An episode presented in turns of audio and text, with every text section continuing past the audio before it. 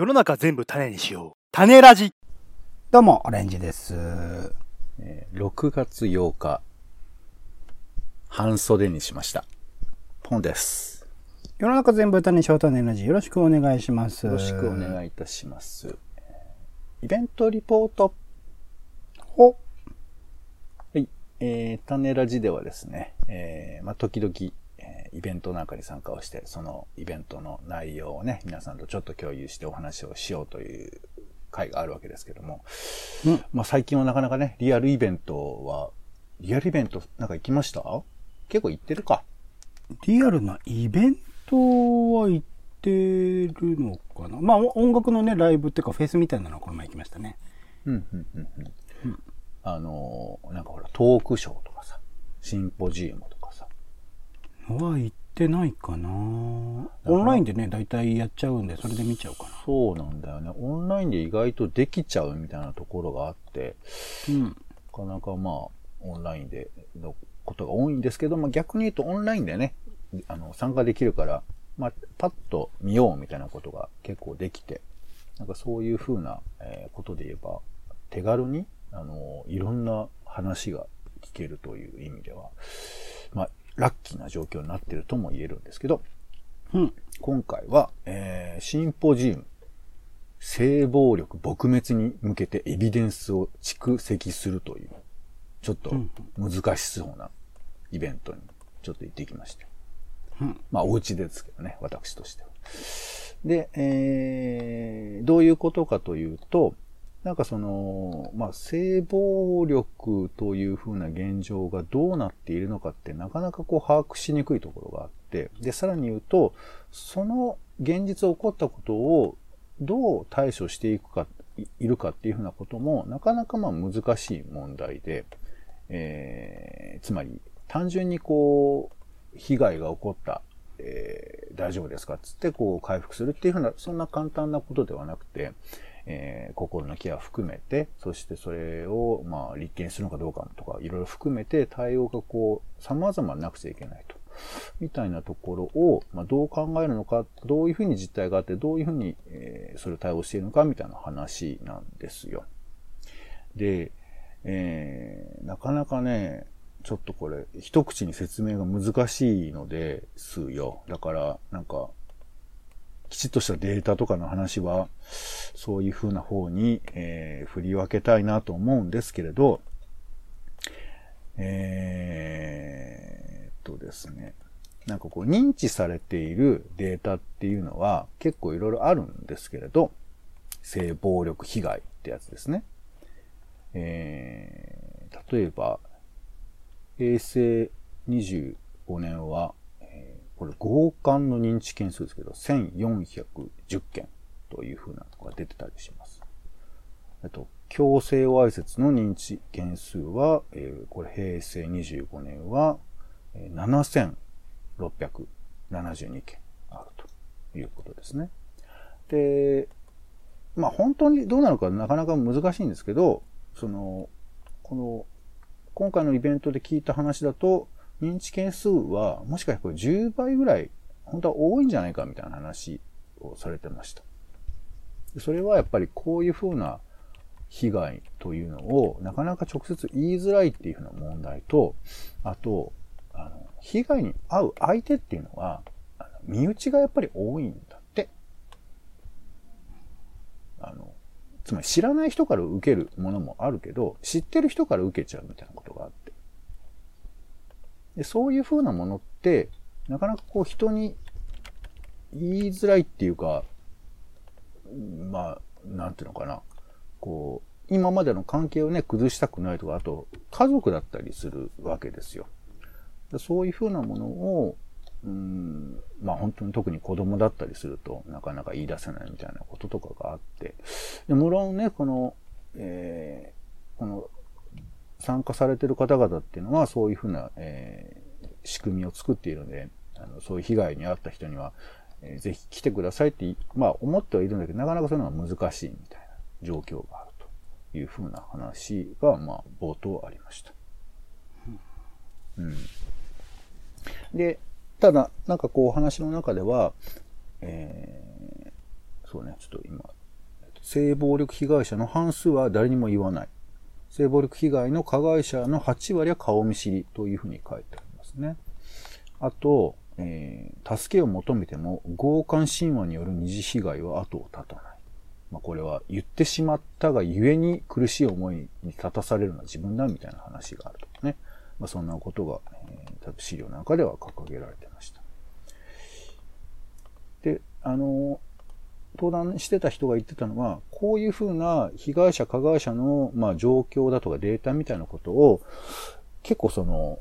法律を作る人とかが知らない状況があるんではないかっていうことをおっしゃってて、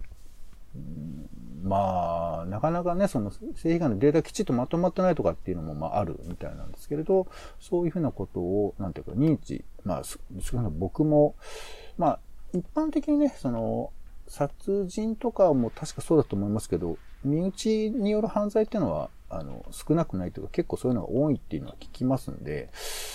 ただまあね、この人に言えないみたいな実態がある、それは実態というかなかなか難しいんですけど、そういうことがあるんだなというのを聞いてそうだな、確かにそうなんだなというふうにちょっと思ったりして。で、今回ちょっと面白かったのはそういうふうな、えー、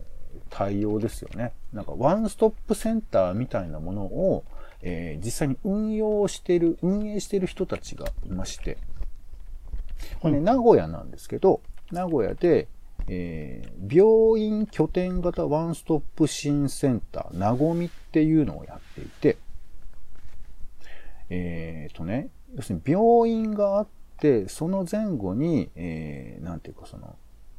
こう、相談する、えー、ソーシャルワーカーみたいなものとか、えー、で、あと、ま、病院、実際の病院ね。で、その病院も、えー、なんていうかな、小児科とかさ、あの、まあ、外科とか、なんかその子供を産む方だとか、そういうなんか様々な要素が、えー、トータルで見られるみたいな仕組みがあったりして、やっぱそういう状況がないと、えっ、ー、と、性被害のいろんな課題にこう解決できないっていうか、一つだけじゃないってことだよね。あの、困りごとというか、その傷を受けたものを対処するための仕組みというのが。っていうふうな話があって、で、それが実際にどうやっているのかみたいな話をしてました。で、ちょっと細かく言うと何なんですけど、まあ、パーといえば、まずその、間口、電話の間口が一応あるんだけど、まあ、それは24時間で対応しているだとか、あと面談があって、えー、あと緊急医療支援といって、まあもちろん急、まあ急とかその急を急ぐこともあるわけですよ。まあ、そういうふうに、えー、まあ、何？えっ、と、直接今傷を受けた時に、それを、まあ、えー、回避する方法ね、望まない妊娠を回避するみたいなこととか、あとまあ、場合によってはですけど、これ証拠として採取しなくちゃいけないみたいな、そういうことを含めて、まあ、緊急度が高いものはそういうふうな対応があったりとか。で、さらにそれの、まあ、順番もあるんでしょうけど、心理的に、えっ、と、やっぱ傷を受けたものについて、これあんまりせかさずゆっくりとまあ寄り添うみたいなことなのかななんかそういうふうなことがあったりだとか。で、さらに、めんどくさいね、これ被害を受けるってことはね、その、届け出をするかしないかみたいな話で、法的にどう対応しようかみたいな話も、弁護士さんがセットになった話が来たりだとかして。で、さらに、この後ですよね。そういうことがあった後に、どうやってまあ暮らしていくか。まあ、普通に家族に戻れりゃいいんだけど、そういうわけにもいかないとか、入院するんだとか、あと、まあ、本当に一人だとか、あと、えー、親子関係の中でそういうことが起こったら、その生活をどうしていこうかみたいな生活の支援だとかがあって、で、その後、またどう、えー、ちょこ、同体、ん？えー、同行支援みたいな話をしてましたけど、まあ、その終わ終わったとか、一旦一区切りついた後も、こう、どうしていこうかということを一緒に考えるみたいな、なんかそういうふうな、全体的な仕組みがあって、それを、まあ、なんていうか、追いかけていく、えー、みたいなことがこの施設では一応やっているんだ、というふうな話がありました。でここもなかなか難しくて、その、声を上げて、えっ、ー、とね、なんか電話してきても来る人が全員ではなかったりだとか、やっぱそれは抵抗があるっていうことなのかもしれないよね。で、あと、男性とかはすごい数的には少ないんですって。電話の数とかも。だけど、本当に男性が少ないのかっていうのは、これもまたわからないじゃない、実態が。つかみようがないみたいなところがあって。そういうふうな話があって、この、引き受けていはいるんだけれども、これが全部救い取れてるかというとなかなかまだまだ課題はありますね、みたいな話だとか、あとこれが結構そうなんだと思ったんですけど、18歳未満の人は、な、その、来症するのが結構難しいんじゃないかっていう話があって、なんかこうすぐの相談がしづらい。だから、実はあの時こうだったんですとか、大人になってからこうだったんですっていうふうなことを打ち明けるような人も結構な割合でいるんだそうなんですよ。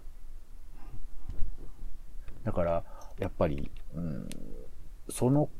まあ、例えば身近な人からそういうふうなことを受けたときに、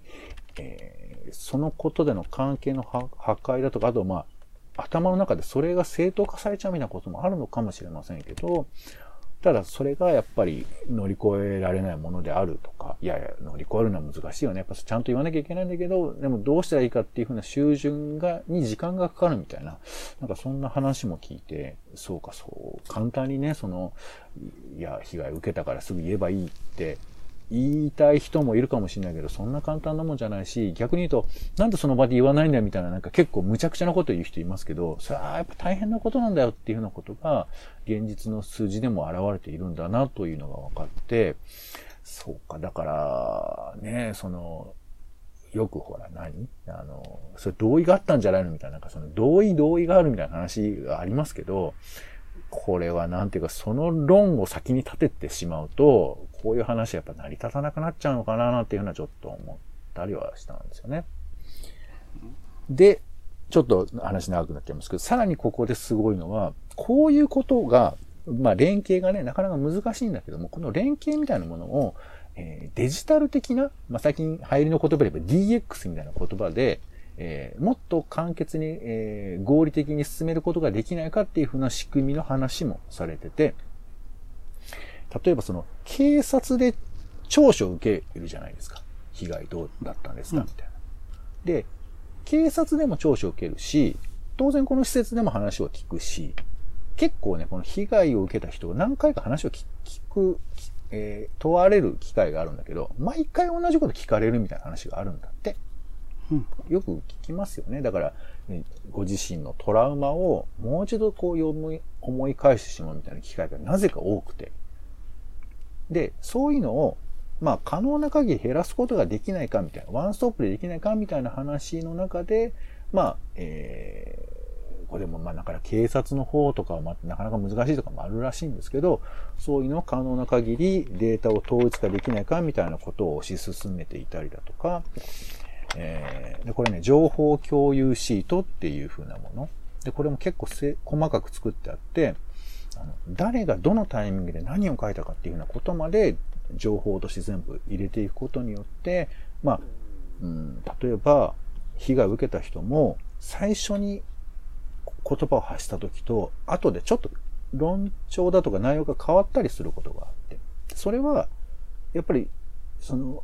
どういうふうな認知できるかっていうようなこととか、気持ちの問題とかいろんなことが変化する場合もあって、それはまあ致し方なくて、それは相手にもよるのかもしれないんですけど、そういうふうなデリケートな情報をデリケートなままに記録を取っていこうみたいな、なんか情報とかもあったりするんですって。うんただ、なかなか難しいのは、電子化ってのはそう簡単にいかないらしいんですよね、これは。うん多分あの、現代の医療の問題と似てると思いますけど、なんかネットを嫌がる人みたいなのが、なぜかやっぱりいるらしくて、そういう風な問題もあるんだけれども、まあ、まずは紙ベースでそういうことを進めて、えーそして、まあ、その先にはえーデータでやれば、あの、ほぼリアルタイムで情報が共有できるみたいな仕組みができますね、みたいなことを話をしていて、うん。で、この仕組みを、えっ、と、直接、あの、全地域に持っていくというよりかは、こういうふうな連携ができました。じゃあ、ちょっとこういうふうなこと、似たようなことを真似しませんか？みたいな、そういうふうなことも進められたらいいですね、みたいな話があって、これはシステムだけの問題じゃなくて、どうやって外部、あの、それぞれのところと連携を取るかっていう、その連携のその交渉みたいなことを含めて、まあ難しいことがあるんだよ、みたいな話をしていましたね。はい。まあ、ちょっとイベントとしては、まあ、こんな感じの話だったんですけれど、まあ、あのね、細かな内容はなかなか難しいなと思うんですけど、まあ、お聞きになっていかがですか？なんかそうっすね。いろいろと設備面、サービス面、ソフト面とかで、その、被害に遭われた方をいかにしてサポートするかっていう仕組みがすごくできているんだなっていうことは、素晴らしいなと思いつつなんかわかんないですけどさっきもね自分自身のことをこう語るのが難しいみたいなその言葉と今回で言うと今回のこのまあ放送回のタイトルとかを見ただけでもある種拒否反応みたいなものも出てしまう人はいるんだろうなとか考えると、うん、なんかどういうふうにすればそういう自分自身からこう発することをが難しい人にもなんか届いてちゃそういう人こそ多分救わなきゃいけないって言うとおこがましいですけど本当に助けが必要なのはそういう人なんだなと思うとどうする？なんかこれをなんだろう社会的に一般的に語られることにするっていうのもなんか違う気がするというか、うん、社会の仕組みとしては正しいんだけど本人にとってそれは望ましいことなのかっていうとまたバランスが難しいところで、うん、どうすればいいんだろうなっていろいろと聞きながらモヤモヤしてた感じですね。うん、まあねそのまあこの手の話に限らないですけど、なんていうかこうなんかどっかにさ悪い人がいてもちろんその加害者は悪いんだよ。悪いんだけど、うん、そのシステムの中でどっかが目詰まりしてるときに、まあ、これ本当すごいなと思うけど、この今回出席された方とかは、なんかやっぱこう一個一個をどうやったら具体的に進められるかってことをやっぱやってた方たちで、